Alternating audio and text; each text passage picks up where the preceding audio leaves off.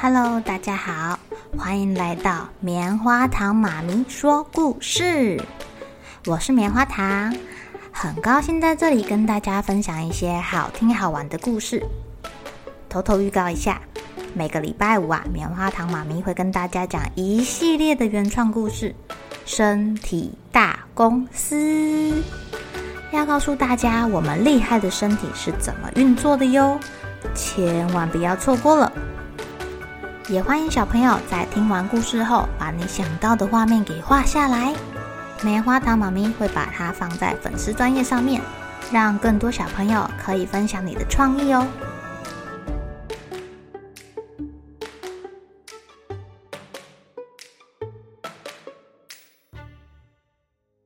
Hello，亲爱的小朋友，今天过得怎么样呢？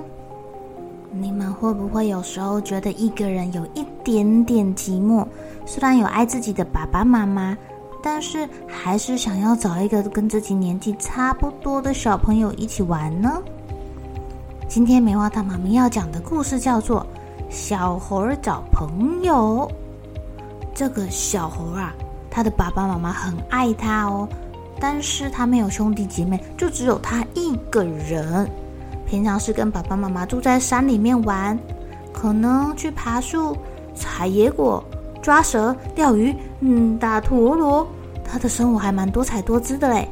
爸爸妈妈也会教他怎么样去找食物，跑跑跑得很快，不会被抓到。但是有时候他觉得自己一个人玩很寂寞。爸爸妈妈没有空的时候，就没有人在旁边看他表演了。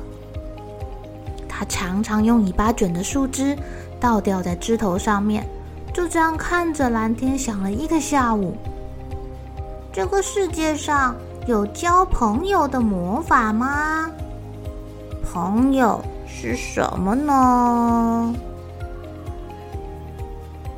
爸爸好像知道了小猴的烦恼哎。有一天呐、爸爸带着他下山了。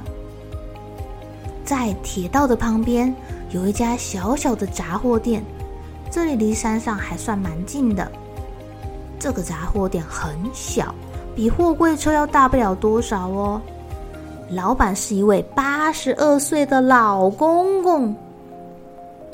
店里面卖的东西好像都长灰尘了，似乎很久没有人来光顾。看看这里有什么好了，呃，有饼干、麦芽糖、糖果、猪猪铺满、原子笔、烟酒、肥皂、陀螺、弹珠。哎呦，你去给它摸一摸，上面都是灰尘呢。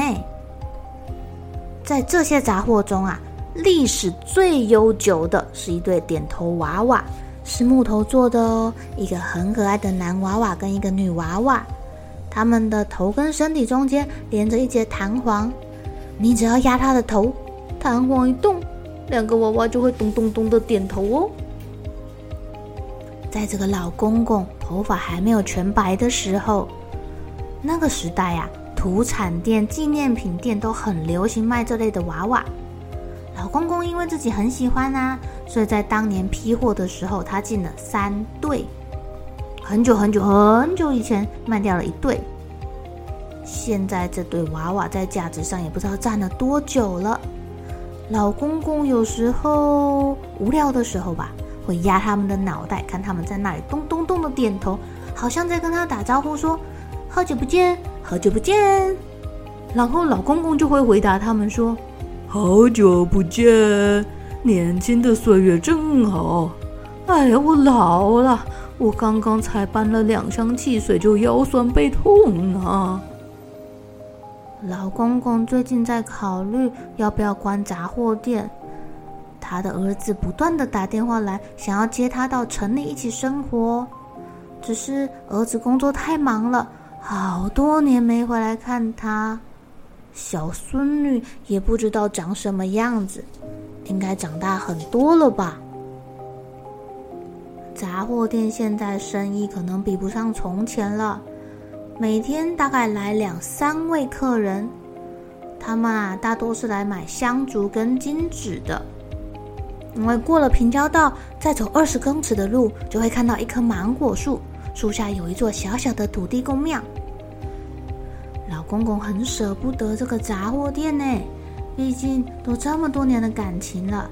他想啊，只要还有一个客人会来，他就不要把这个店给关掉。只是他也很想念他的儿子跟孙女啊。老公公好犹豫哦。在某天，老公公已经熟睡的时候，嗯，谁在敲门啊？而且还有人喊着：“开门，开门！有没有人在啊？开门啊！我们急着要买东西啊！”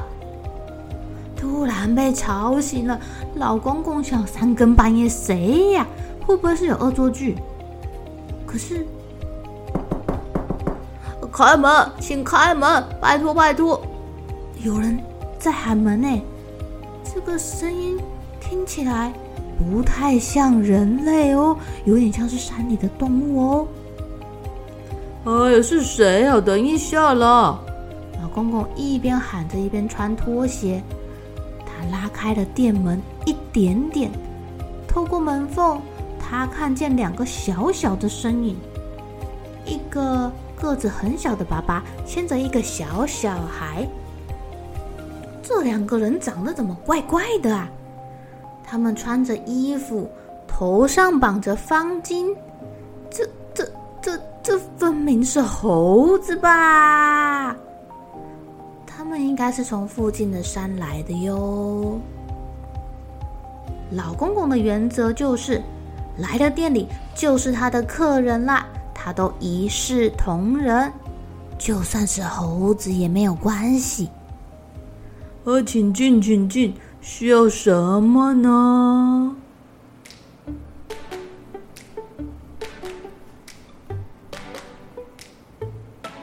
亲爱的小朋友，猴子居然装成人类的样子来买东西耶！